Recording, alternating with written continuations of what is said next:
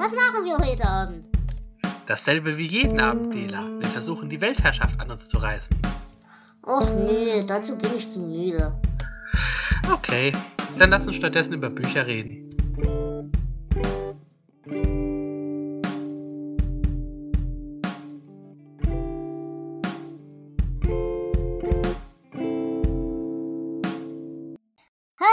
Und herzlich willkommen zu einer neuen, etwas verspäteten Folge de la Literatur mit Flo. Wie schon oft versprochen, wollen wir endlich mit euch über die Bücher des September und Oktober reden. Und dazu habe ich mir wie immer den ganz wundervollen Flo eingeladen. Hallo Flo.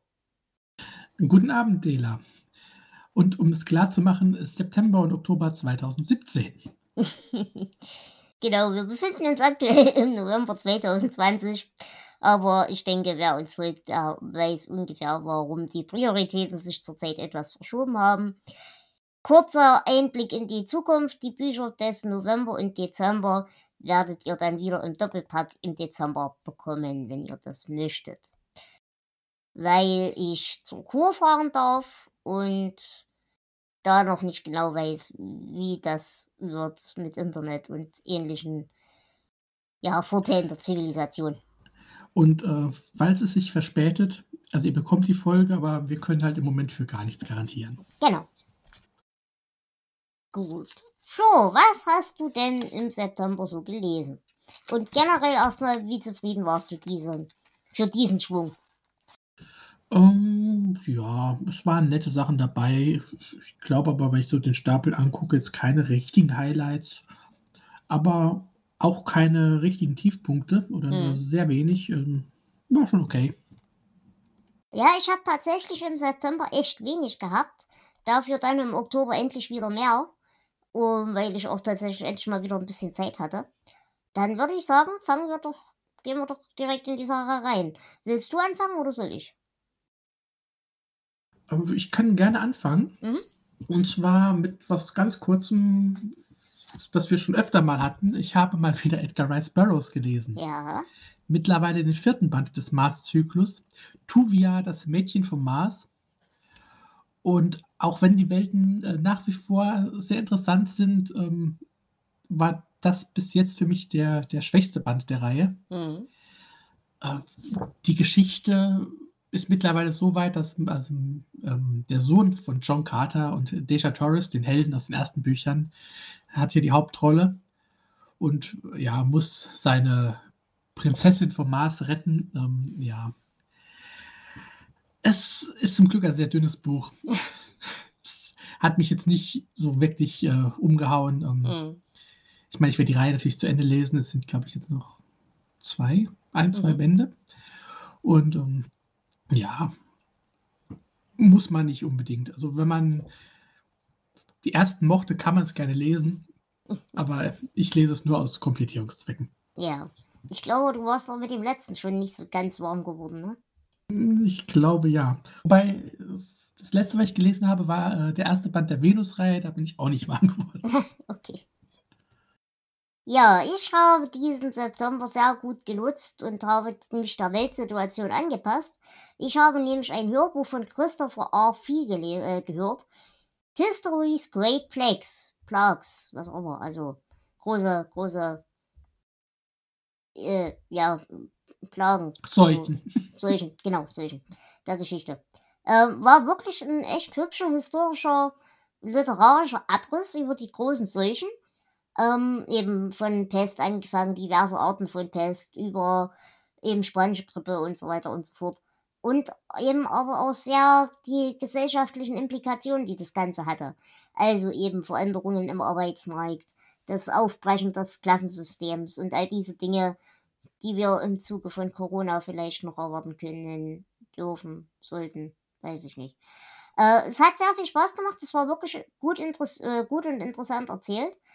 Allerdings muss ich sagen, es ist nach hinten sehr ausgefranst. Also es wurde hinten raus dann doch schon recht langatmig. Aber es hat wirklich Spaß gemacht. Ja, klingt doch gut. Ich habe mich nicht mit so aktuellen Sachen beschäftigt. Äh, Ich habe alte Seuchen genommen. Ich habe wieder Lovecraft gelesen. Oh ja. Hm. Ähm, Es gibt eine dreibändige Ausgabe der Zusammenarbeit mit anderen Autoren. Und da habe ich jetzt die ersten beiden Bände gelesen. Band 1 von 1918 bis 1929 Mhm. und Band 2 dann aus der Zeit, in der er am meisten geschrieben hat, 1930 bis 1932. Mhm. Mit Band 3 äh, bin ich momentan dabei, das wird dann den Rest äh, ja, abdecken. Und es sind viele Geschichten drin, die er geschrieben hat, auch mit äh, anderen bekannten Autoren. Also, ähm, oder zumindest aus dem Lovecraft-Zirkel bekannte Autoren, sagen wir mal Mhm. so. Ähm, Henry S. Whitehead, Ja. Hazel Held. Es gibt sogar ähm, Leute wie ein ganz junger Robert Bloch. Oh, sehr gut. Mhm. Und es gibt auch, ähm, also CM Eddy und so die Namen, die man kennt, wenn man sich ein bisschen mit Lovecraft beschäftigt. Ja. Und es gibt auch ein paar ähm, sehr kurze Stücke, bei denen nur Lovecraft als Autor genannt ist, Mhm. ähm, bei denen sich wahrscheinlich irgendjemand, also äh, die er für irgendjemanden geschrieben hat, ist aber nicht bekannt, für Mhm. wen oder mit wem. Ähm, wie immer bei solchen Sammlungen. Es sind tatsächlich ein paar nette Sachen dabei. Ich weiß, du hast hier mit Lovecraft auch deine Probleme, das geht mir ja nicht anders. Ja, wie gesagt, ich finde halt, Lovecraft war der schlechtere Lovecraft. Das ist es, ja. Und nicht unbedingt wegen seinem komischen Stil, sondern ähm, ja, weil er halt Lovecraft ist. Genau. Aber äh, ich muss sagen, ich war echt zufrieden mit den Büchern. Mhm. Also ähm, ist mal wieder schön. Ich habe jetzt lange keine Kurzgeschichten in dieser Form mehr gelesen, so Klassiker. Ähm, hat richtig wieder Spaß gemacht. Ist ja schön. Spaß gemacht hat mir tatsächlich, naja, so halb, ein weiteres Hörbuch. Ich habe im September fast nur Hörbücher. Ähm, Technology of the Gods von David Hatcher Childress. Ja, ich weiß, wir haben das schon öfters ausdiskutiert. Ich höre gerne denigen und ich höre gerne solches Zeug, weil ich es einfach entspannend finde. Ich finde, das ist ein guter Abenteuerroman, solange man das nicht für voll nimmt. Und äh, dementsprechend habe ich an diesem Zeug auch ganz gut Spaß gehabt. Ich mag halt dieses krude Zeug, weil es eben ein geistiger Leerlauf für den Kontrast zu den normalen ernstzunehmenden Sachen ist. Allerdings muss ich sagen, das jetzt lief doch relativ unbeachtet im Kopf durch. Das habe ich einfach durchgehört und es war einfach kein großes Highlight. Aber man kann es trotzdem hören, wenn man eben auf der Suche nach Leerlauf im Hirn ist und nicht in die Gefahr läuft, das Zeug ernst zu nehmen und damit in irgendwelche Verschwörungslöcher zu fallen. Aber man erfährt halt tatsächlich was über Orte auf der Welt, ähm, von denen man so noch nicht viel erfahren hat. Und das lädt dann tatsächlich dazu ein, sich mit seriösen äh, Themen dazu zu beschäftigen. Und das finde ich eigentlich ist immer das Interessante daran, weil du halt über diese Gegenden zum Beispiel ja doch recht selten mal irgendwas hörst. Und das meine ich jetzt nicht von im Sinne von, das wird unter den Tisch gekehrt oder so, sondern das sind halt einfach auch ab und zu mal neuere Entwicklungen, die es einfach in die Popkultur noch nicht geschafft haben. Ja, als du gesagt hast, so äh, Orte, von denen man nicht viel weiß, ähm, habe ich mich ertappt gefühlt. Mhm. Da lebe ich ja auch. Aber das ist eine andere Geschichte. Gibt's bei euch auch Aliens? Äh, wenn ich mir die Nachbarschaft anschaue, ja. Mit Sicherheit. Ja, ähm, mit Popkultur nicht so die Popkultur geschafft. Ähm, das kann man jetzt von meinem nächsten Buch nicht behaupten. Ich habe wieder einen äh, Miss Marple-Roman gelesen. Mhm. Ich bin also dabei, nach und nach diese äh, Bücher aufzuholen. Ja, Und diesmal ähm, war es Die Schattenhand.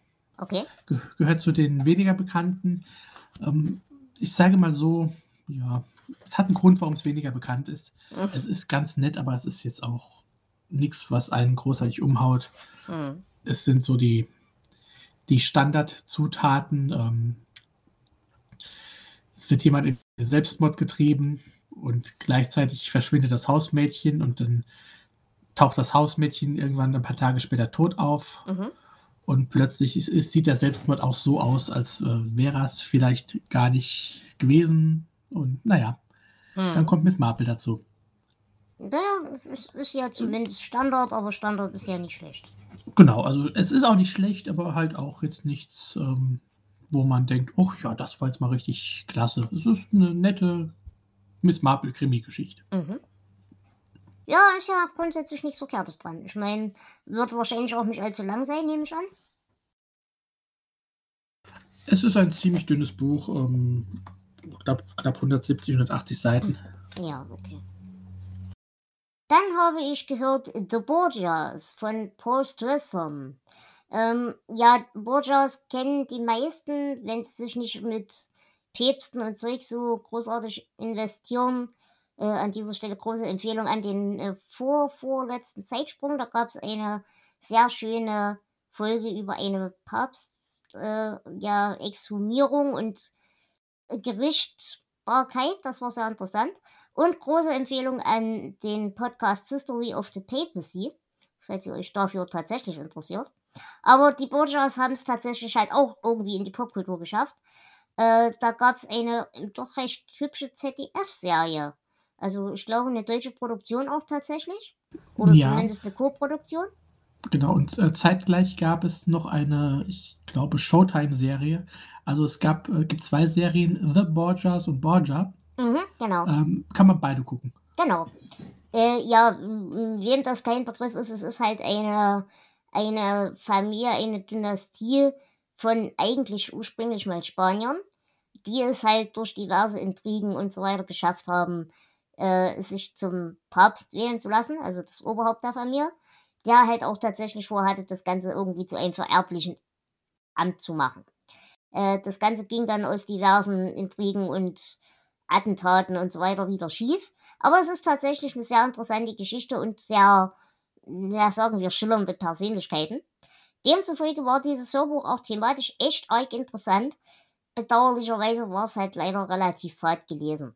Aber man hat hier tatsächlich mal ein paar Infos gekriegt, die man zumindest so aus dem Popkulturwissen nicht hätte.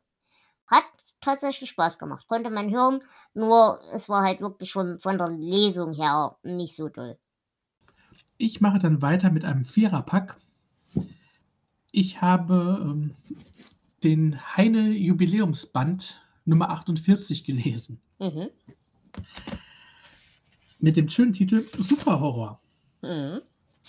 Ähm, Heine hatte damals, ich weiß gar nicht, wievielten Geburtstag. Es war im Jahr 1990. Keine Ahnung, steht jetzt nicht dabei. Ach, doch, Mhm. doch, 50. Ja, 50. Jubiläum des Verlages. Und hat da ein paar sehr dicke Bücher rausgebracht. Und äh, dieses Jahr enthält ähm, Peter Straub Blaue Rose. Mhm. Tatsächlich eine der Straub-Geschichten, die ich, ich kannte sie schon und eine der wenigen, die ich bis jetzt mochte. Mhm. Ist auch ziemlich kurz. Das ist eine äh, schöne Serienkiller-Geschichte. Ähm, da gibt es auch mehrere Erzählungen von. Ja. Dean Koons, die Hellseherin, die hat mich jetzt wieder weniger überzeugt. Mhm. Aber zu Koons kommen wir später nochmal. Mhm. Ähm, Robert Bloch, Psycho 2. Oh ja. Mhm. Bloch hat ja äh, neben Psycho dann auch, ähm, als der Film rauskam, ein Drehbuch geschrieben für Psycho 2, das nicht verfilmt wurde, aber er hat es dann in einen Roman umgearbeitet. Mhm. und hat dann auch einen dritten Teil geschrieben, Psycho House, der dann Ja. Nochmal eine ganz andere Richtung geht. Äh, tatsächlich ziemlich gut. Und ähm, von John Saul im Zeichen Keins. Saul haben wir auch schon öfter erwähnt. Ich möchte ihn Ist- so gern mögen, aber er schreibt immer wieder das gleiche Buch. Ja, und es ist auch nicht unbedingt gut. Es ist hier derselbe Fall. Mhm. Ähm, warum ich es mir auch geholt habe, diesen Superband, ist, ähm, ich sammle ja diese Heine-Reihe, die unheimlichen Bücher aus den 80ern. Ja. Und äh, der Kunz und der Saul sind äh, in dieser Reihe erschienen. Und dann hatte ich das Ganze halt in einem Pack. Mhm. Hat sich leider noch nicht so gelohnt. Mit dem so, worum geht's? Weißt, hast du den schon gelesen oder noch nicht? Also, äh, wenn ich mich richtig erinnere, ähm, beschäftigt sich dieser Saul mit, ähm, ja, es ist- so eine, Okkultgeschichte der 70er Jahre. äh, Mhm. mit, mit bisschen Mittelalter, Inquisition, bla, und dann in der Gegenwart äh, ist irgendwie so, so eine Klosterschule, an der dann diese unheiligen Kräfte aus dem Mittelalter wieder auftauchen. Also ähm, du merkst an meiner. Ja, du Mhm. merkst an meiner Beschreibung, ähm, er hat keinen großen Eindruck hinterlassen. Ja. Naja, das, das Ding ist halt bei so normalerweise, er entwirft irgendwelche vernachlässigten Kinder. Diese vernachlässigten Kinder werden dann von irgendwelchen vernachlässigten Kindern vor, von vor 200 Jahren vorher besessen, bringen dann irgendwelche Leute um und am Ende werden sie totgefoltert. Um es zusammenzufassen. Das ist eigentlich das Rezept für sämtliche John Saul-Bücher. Ja, so ungefähr war das äh, hier auch. Das Schlimme ist, ich mag den eigentlich echt gern, weil er hat so einen schönen pathos geladenen Stil, aber na. Ja, leider. Hm. Okay. Ähm, dann komme ich zu meinem Highlight aus dem September. Virga and Bones von Craig Childs. Es war absolut überhaupt gar, gar, gar nicht, was ich erwartet habe. Aber es war absolut großartig. Es war wundervoll gelesen. Es war richtig wortgewaltig. Es war pathos geladen und auf so einer ganz komischen Ebene irgendwie berührend. Ähm, ich habe mir hier tatsächlich was vorgestellt, weil ich im August Atlas of a Lost World von ihm gehört hatte, was halt ein, ein wirklich hübscher Ausflug in die, die frühzeitliche Zeit der frühzeitlichen Menschen war. Ähm, und hier dachte ich halt, geht es tatsächlich um Archäologie und, ähm, wie soll ich es ausdrücken, ja, eben diese, diese Kräfte in der Wüste, die eben die Archäologie dort spannend machen oder interessant machen. Und das war es halt so überhaupt nicht. Es war halt einfach eine absolut liebevolle, sehr berührende Beschreibung der Natur, der Kräfte, die dort in dieser Natur wirken und der Dinge, die das äh, psychisch in den Menschen auslöst. Und das fand ich wirklich, wirklich fantastisch gelesen. Auch der Erzähler, die Erzählerstimme ist großartig. Und obwohl es überhaupt nicht das war, was, es, was, es, was ich erwartet hatte, war es wirklich richtig großartig. Also das ist eine ganz große Empfehlung von mir. Es, von den Hörbüchern könnte das tatsächlich eine meiner Top-Empfehlungen dieses Jahr sein. Hm, das klingt aber auch wirklich interessant. Wenn ich mehr zu Hörbüchern kommen würde, äh, aber ich schreibe es auf jeden Fall mal auf meine Liste, dann sehen wir mal. Gut, damit bin ich für den September durch und würde dann in den November übergehen. Willst du dich erst den Oktober machen? Äh, äh natürlich, Mensch, Entschuldigung. Ja, ich habe das jetzt nicht so bei mir sortiert. Ähm, weil da auch Sachen zusammenhängen, da kommen wir auch gleich noch dazu. Ja. Äh, ich mache einfach mal weiter, mhm. äh, wieder mit Dean Kuhns. Mit Todesdämmerung.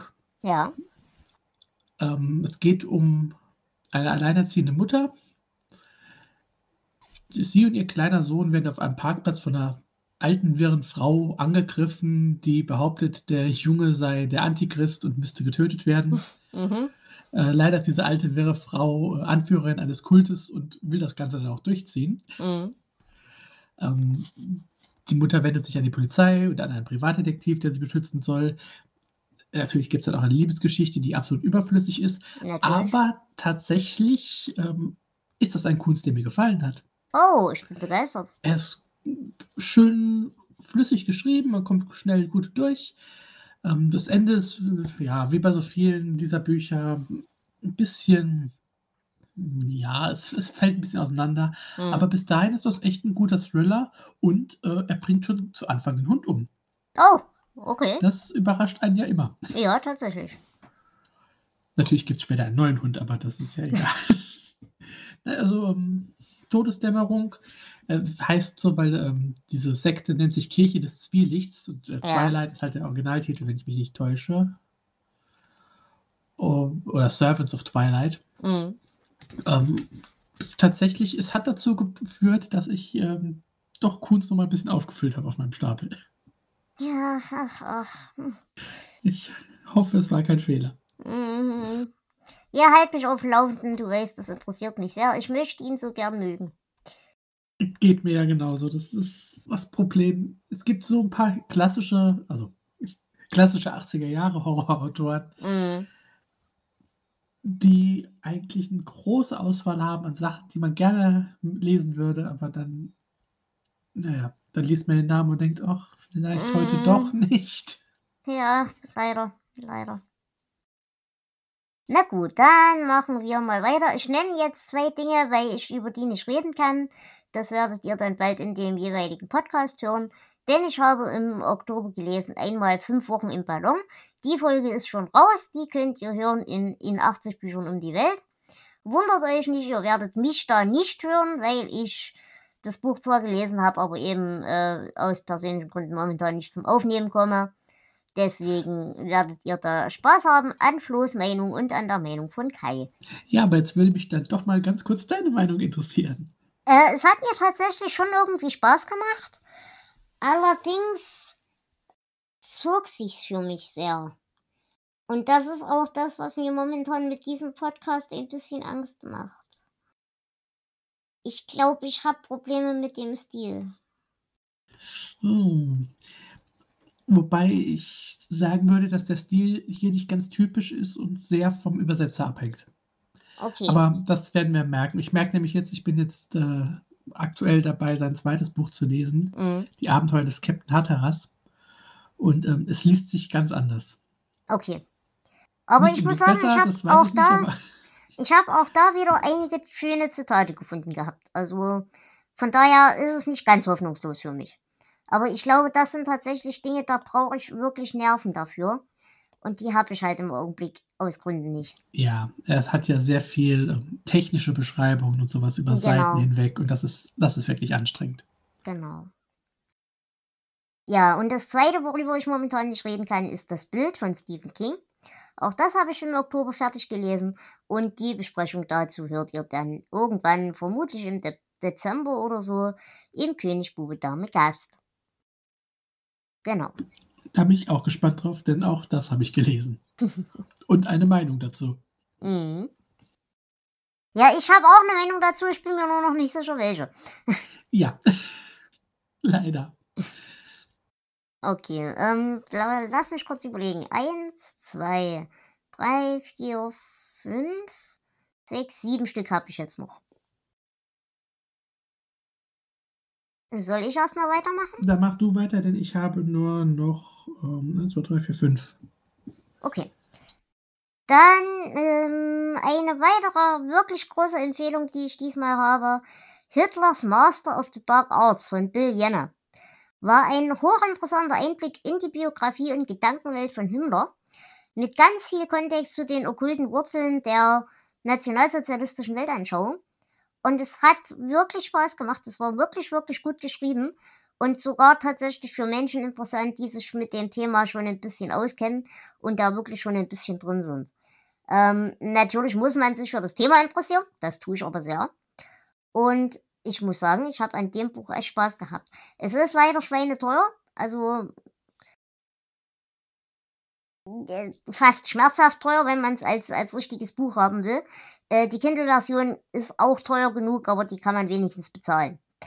Aber es ist ein echt gutes Buch und wenn man sich gerade für diese Seitenwege der Historie interessiert, ist es echt zu empfehlen. Ist halt Englisch, aber damit muss man leben.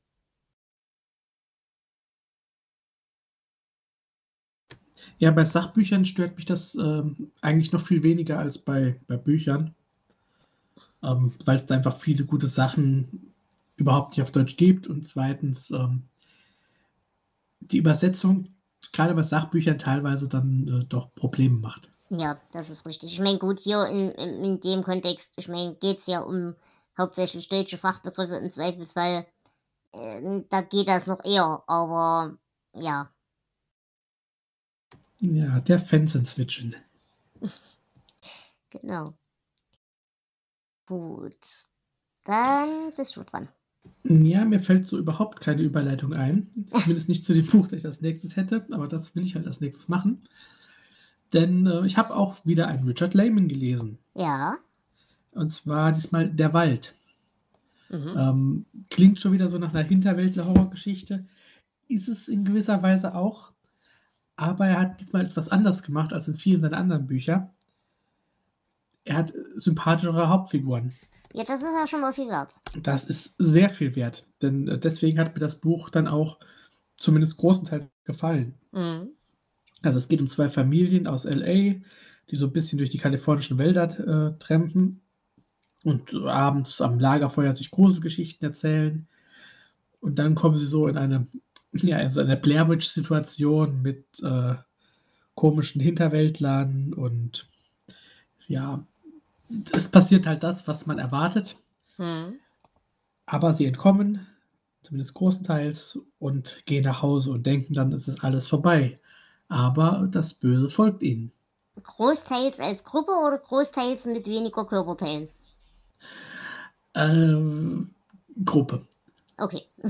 Also es ist kein, kein ähm, Torture-Porn, wie, wie man Ja. viel in diesen Büchern hat.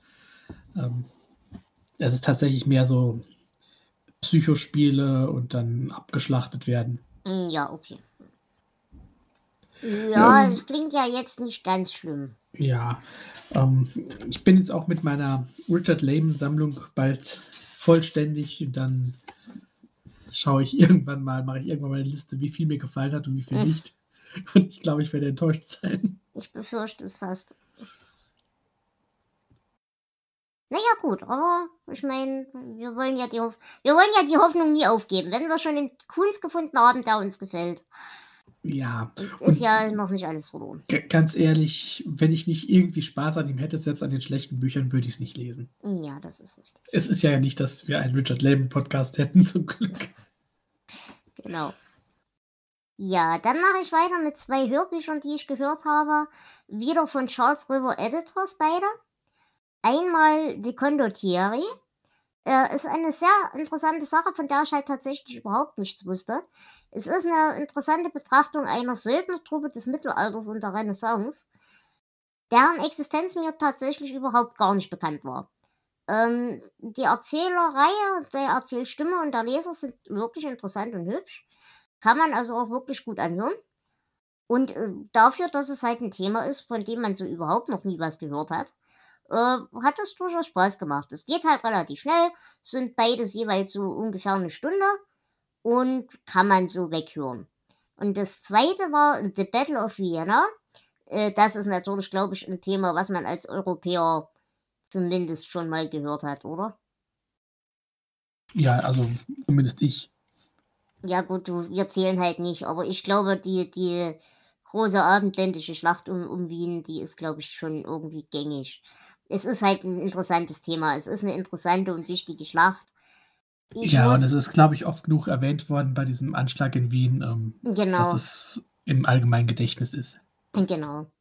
Aber mh, ich muss halt hier auch sagen, es war halt doch ein bisschen arg gefärbt, die ganze Darstellungsweise. Ich meine, das ist halt was Politisches und gerade im heutigen, in heutigen Zeiten wird es halt noch mal politischer gemacht, als es eigentlich sein muss, meiner Meinung nach. Aber es ließ sich halt hier in dem Moment nicht vermeiden. Ähm, aber es ist, man muss sich bewusst sein, es ist tatsächlich gefärbt. Allerdings muss ich sagen, hier war ich tatsächlich mit der, mit der Leserstimme nicht so richtig zufrieden. Ja, genau. Das wären die zwei Hörbücher gewesen. Und dann habe ich jetzt noch drei Stück. Ja, dann bin ich jetzt dran. Ähm, auch mit was Geschichtlichem, aber fiktiv geschichtlich mehr, aber dafür auch zwei Bücher. Mhm. Beziehungsweise ein englisches und zwei in der deutschen Ausgabe. Dafür aber auch äh, ziemlich dicke Hardcover beide.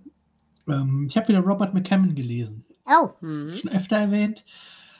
Der hat ja in den 80ern äh, viel Horror geschrieben Ja.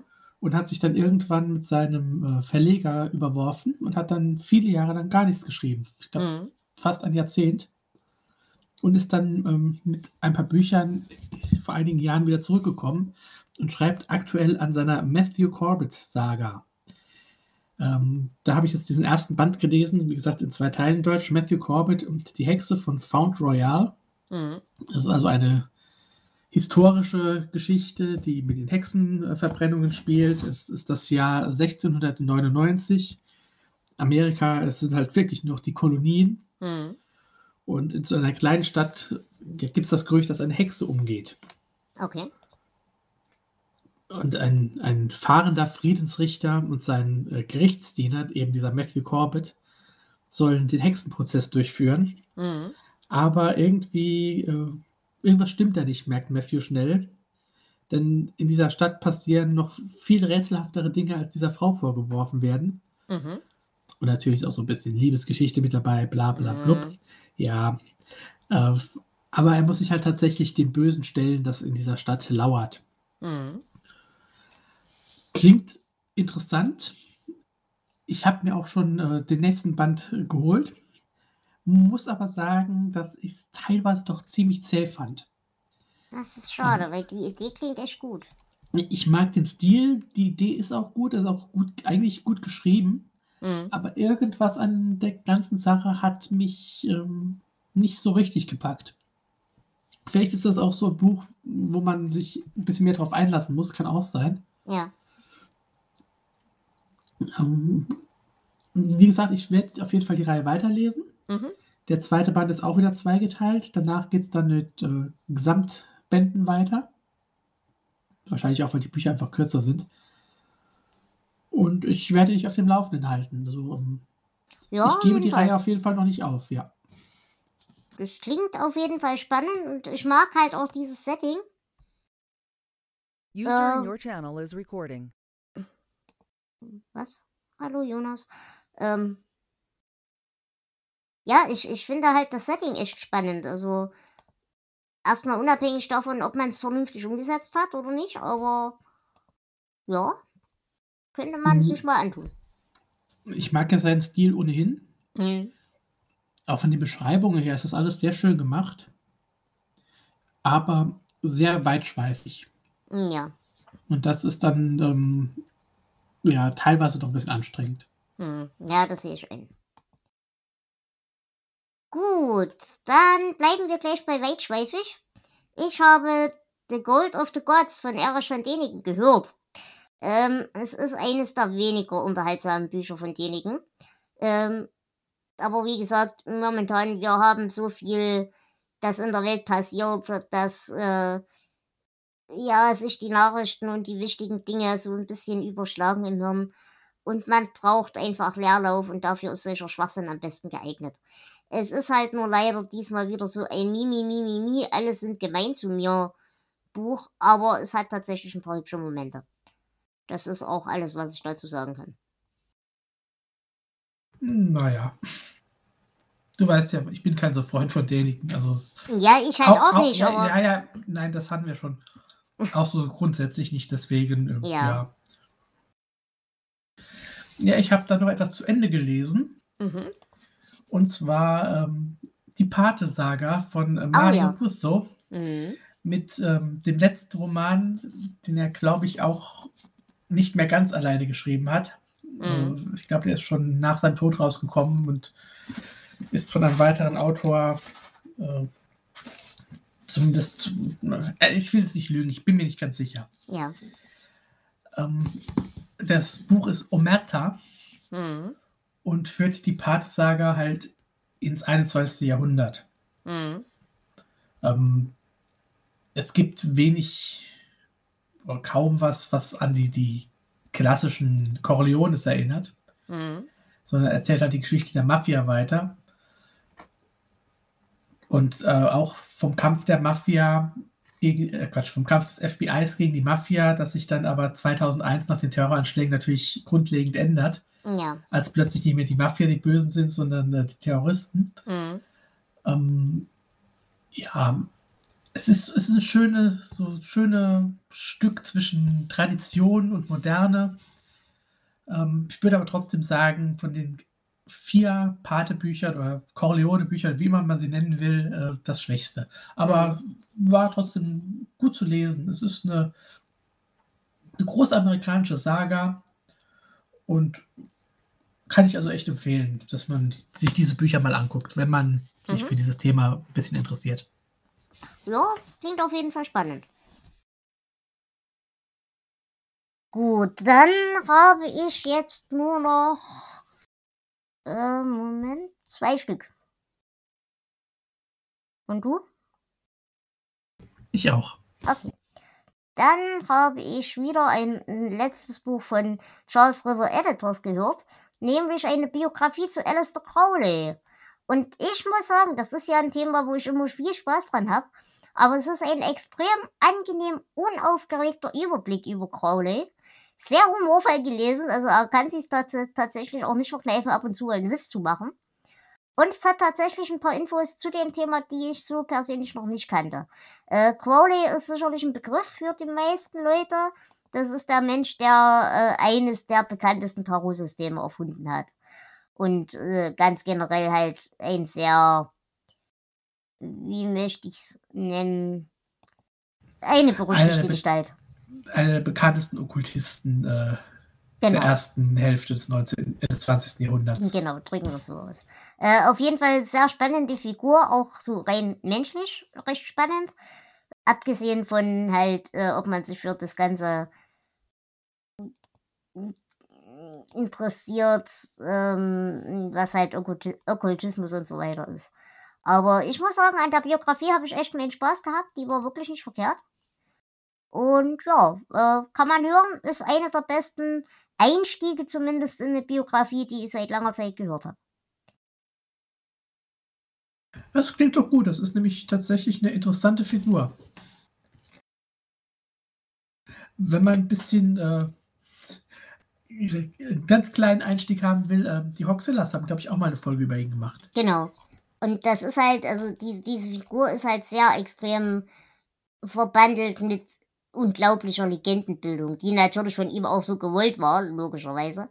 Aber das fand ich halt hier tatsächlich so schön, dass es sich mehr darauf bezieht, eben, er war Bergsteiger, das habe ich zum Beispiel nicht gewusst. Und ähm, was das zu der damaligen Zeit so bedeutet hat. Und all, all solche Sachen, also wirklich den, den unaufgeregten Teil daran und nicht diesen ganzen skandalbelasteten Blödsinn, den sie halt, auf den sie sich halt sonst gern beziehen. Drücken wir es so aus. Mhm. Ja, bei äh, skandalbelasteten Blödsinn komme ich zu meinem nächsten Buch. Ich habe einen Coming-of-Age-Roman gelesen, äh, Mm, der dir gefallen könnte. Okay, ich bin gespannt. Es ist ein Klassiker, es ist Charles Bukowski, Das Schlimmste kommt noch oder fast eine Jugend. Ja, okay, das ist genehmigt. Das kann man, glaube ich, auch nicht so wirklich als Coming-of-Age-Roman bezeichnen. Ähm, also Bukowski erzählt hier anhand einer fiktiven Geschichte, ähm, auch Geschichte seiner Jugend in Amerika der 20er, 30er Jahre. Er ist ja in Deutschland geboren und dann Mhm. aber schon sehr, sehr, sehr, sehr jung mit seinen Eltern nach Amerika gegangen. Und ja, äh, es ist am Anfang, man muss ein bisschen, braucht ein bisschen, um reinzukommen, aber wenn man drin ist, dieses Sittengemälde der, der 20er, 30er Jahre, das äh, gleichzeitig so, so fremd wirkt und gleichzeitig so modern, Mhm. ist, ist sehr interessant gemacht. Es ist ähm, eine derbe Sprache natürlich. Es gibt äh, viel Sex, viel Gewalt Mhm. oder für den jungen Bukowski eher weniger Sex, aber naja. ähm, ist eine Autobiografie in Romanform und das Mhm. finde ich schon mal ziemlich interessant. Und bis jetzt habe ich von Bukowski größtenteils auch so, so Gedichte und kurze Sachen gelesen. Und es hat mir doch echt gefallen, was ich hier gelesen habe. Ja, tatsächlich. Ich, ich habe das schon gelesen und ich hatte es auch sehr gut in Erinnerung. Das kann man tatsächlich machen und Bukowski ist halt echt nicht schlecht. Er ist nicht so geil, wie ihn alle feiern, aber er ist halt echt nicht schlecht. Genauso sehe ich das auch. Ja. Gut. Dann würde ich mein letztes Buch noch anbringen. Sex Magic, Tantra und Tarot von Christopher S. Hyatt und ein paar anderen. Es ist eine unnötig mystifizierte und ritualisierte Darstellung einer im Kern echt simplen und guten Idee. Äh, es geht halt, Sex. ja, genau. Und Sex und Energie und die Dinge, die das psychisch mit einem macht, die einen dazu ermächtigen, sich selbst wieder zu aktivieren und sein Leben wieder selbst in die Hand zu nehmen. Drücken wir es so aus. Ach ja, Sex mit selbst in die Hand nehmen kenne ich. Nein, aber es hat halt, ja, das haben halt diese ganzen Magie und so weiter Bücher alle an sich. Ja. Das ist ja eigentlich eine gute Idee, weil meiner festen Überzeugung nach ist Magie ein Mittel zum aktiven Selbstbetrug. Weil ich glaube, da gibst du mir recht, Flo, solche Menschen wie wir neigen dazu, uns unbewusst selbst zu sabotieren und uns unbewusst schlechter zu finden, als wir sind. Wie unbewusst. Ja, ich mach genau. das ganz absichtlich. Ähm, und dazu braucht man halt gelegentlich ein Gegenmittel. Und das ist halt, das sind solche Sachen, die meiner Meinung nach über diese Dinge funktionieren. Weil du dich halt selbst ausdrucken, äh, austricksen kannst. Das hat nichts damit zu tun, dass du irgendeine göttliche Intervention hast oder irgendwelcher Blödsinn. Es geht nur darum, dass du durch die Ritualisierung zum Beispiel auf dein eigenes Muskelgedächtnis zugreifst und diese Dinge. Und dadurch dir selber die Antworten gibst, die du dir nicht trauen würdest, dir selber ins Gesicht zu sagen. Kannst du, kannst du mir folgen, was ich meine? Äh, ja, ich denke schon. Und das ist halt hier auch wieder drin. Die Idee ist dahinter gut. Allerdings, äh, wie gesagt, diese Überritualisierung und diese Überdramatisierung und Mystifizierung des Ganzen nervt halt, aber muss halt sein, weil nicht jeder die gleiche Einstellung zu diesen Dingen hat wie ich. Äh, was ich im Übrigen sehr schlimm finde. Aber egal. Also auch da. Nicht sehr beruhigend, aber das ist eine andere Geschichte. Nein, aber auch da versteht mich nicht falsch. Ich falle hier nicht in das Loch mit den Mystikern und Zauberern und Homöopathie und Schwurblern, sondern ich empfinde das als Art des gerichteten Selbstbetrugs. Und wenn man ein Mensch ist, der sich unbewusst selbstständig sabotiert, braucht man das, glaube ich, gelegentlich. Und dafür sind solche Sachen echt nützlich. Aber an sich trotzdem ein gutes Buch. Wie gesagt, die Idee ist ganz hübsch. Und an dem Tarot-Part hatte ich tatsächlich sehr viel Spaß. Der ist echt gut geschrieben und wirklich hübsch, auch inhaltlich. Genau, aber es ist halt ein sehr kurzes Buch. Ne? Also es sind 200 Seiten oder so. Gut, dann komme ich auch zu meinem letzten Buch. Und zwar habe ich wieder ein äh, Buch aus der Extremreihe gelesen, des Fester Verlags, mhm. das ähm, ein bisschen eine Besonderheit ist. Mhm. Erstmal, äh, es ist aus dem Jahr 1999, das heißt, es ist tatsächlich schon eine ganze Zeit vor dieser Extrem-Horrorwelle erschienen. Mhm. Es ist geschrieben von Lucy Taylor. Weibliche Autoren gibt es zwar da auch regelmäßig, aber es sind dann doch eher in der Minderheit. Mhm. Es ist ein bisschen dicker als die meisten anderen. Und vor allem, es ist gut. Oh, hübsch. Also es ist wirklich interessant. Ähm, es geht um eine junge Frau, die ja um die Welt reist, von einem sexuellen Abenteuer zum nächsten, äh, überall auf der Welt. Das beginnt in Hamburg zum Beispiel in einem SM-Club. Mhm. Und ähm, ja, sie sucht halt, sagen wir es mal einfach so, den Sinn in ihrem Leben. Mhm. Ja, nicht wie so wirklich, also sie sucht irgendwas. Hm. Aber ähm, immer wenn die Nähe zu, zu eng wird, dann verschwindet sie wieder, geht an den nächsten Ort. Oh, ich gesagt, Paulas, Paulas Spiel in, in Buchform. Ja, nur ein bisschen extremer. Okay. ähm, sie erfährt von einem Ort der City. Mhm weiß nicht, was ist. Es muss irgendwie eine Art modernes Sodom und Gomorra sein. Hübsch. Und sie ist davon besessen, diesen Ort zu finden. Mhm. Das macht sie letztendlich auch und der Ort ist noch viel heftiger, als du dir vorstellen kannst. Oh. Aber äh, sie ist nicht allein. Denn ein psychopathischer Ex-Lover mit ähm, einer Vorliebe für Kannibalismus ist ihr auf den Fersen mhm. und findet auch diesen Ort. Und da kommt es dann zu einem sehr kranken, blutigen Showdown. Ich glaube, ich möchte dieses Buch lesen. Ja, es ist tatsächlich. Äh, also, wie ich immer bei diesen Büchern sage, ähm, wenn ihr nicht wisst, worauf ihr euch damit einlasst, lest es nicht. Ja, das tue ich tatsächlich. Ja, das, bei dir habe ich da keine, keine Angst. Ähm, es ist tatsächlich ein Buch, das das auch so psychologisch ein bisschen mehr Tiefgang hat und nicht nur äh, einfach so Sex und Gewalt aneinander reiht. Mhm. Und das macht es, glaube ich, das hebt es so aus der, der Menge der Bücher dieses Genres doch äh, hervor. Mhm. Also es klingt auf jeden Fall für mich sehr spannend, aber glaubt mir an dieser Stelle, hört auf Flo, wenn ihr nicht wisst, was ihr da tut, lasst es. Weil das sind teilweise wirklich Dinge, die sehr dreckig sind ja. und sehr triggern können. Ja. Da gibt es äh, einige Szenen auch in diesem Buch, vor allem wenn sie dann in dieser City ankommen. Ähm, allein nur Beschreibungen, wie sie durch, da, durch Hallen gehen und was da alles passiert. Mhm. Äh, das ist für manche, glaube ich, schon das nicht zu ertragen. Und das ist erst der Anfang. Hm, Ich glaube, ich mag das Buch. Äh, weißt du, äh, E-Book-Version? Ähm, beim Fester Verlag direkt gibt es äh, das E-Book. Ähm, Mhm. Diese Bücher, also die E-Books, gibt es auch nicht mehr im, im Handel. Es gibt alles nur noch über den Verlag. Okay. Gut, gut, gut, gut, gut, gut. Ja, dann sind wir, glaube ich, durch, oder? Wer hast du noch welche, die ich vergessen? Ich bin jetzt äh, fertig, ja. Hervorragend. Ja, ich bin auch durch mit meinen Büchern. Und ich muss sagen, der September war halt dünn. Da habe ich wirklich wenig gelesen. Aber dafür halt dann tatsächlich Bücher, die richtig geil waren. Und im November viel, viel mehr Masse endlich mal wieder. Und ich habe die Hoffnung, es wird jetzt auch langsam über die Wintermonate wieder ein bisschen besser.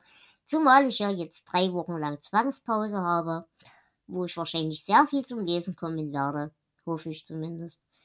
Und ja, man darf gespannt sein.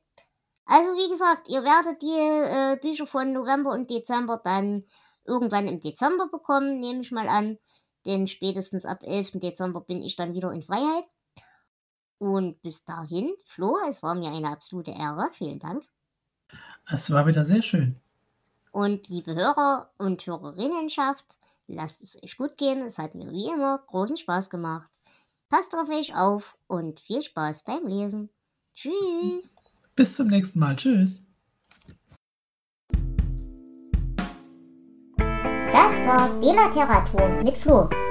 Ein Podcast aus dem Hause Dela Saster Productions. Das Intro und Outro ist Eigentum von 2CT. Vielen Dank fürs Zuhören.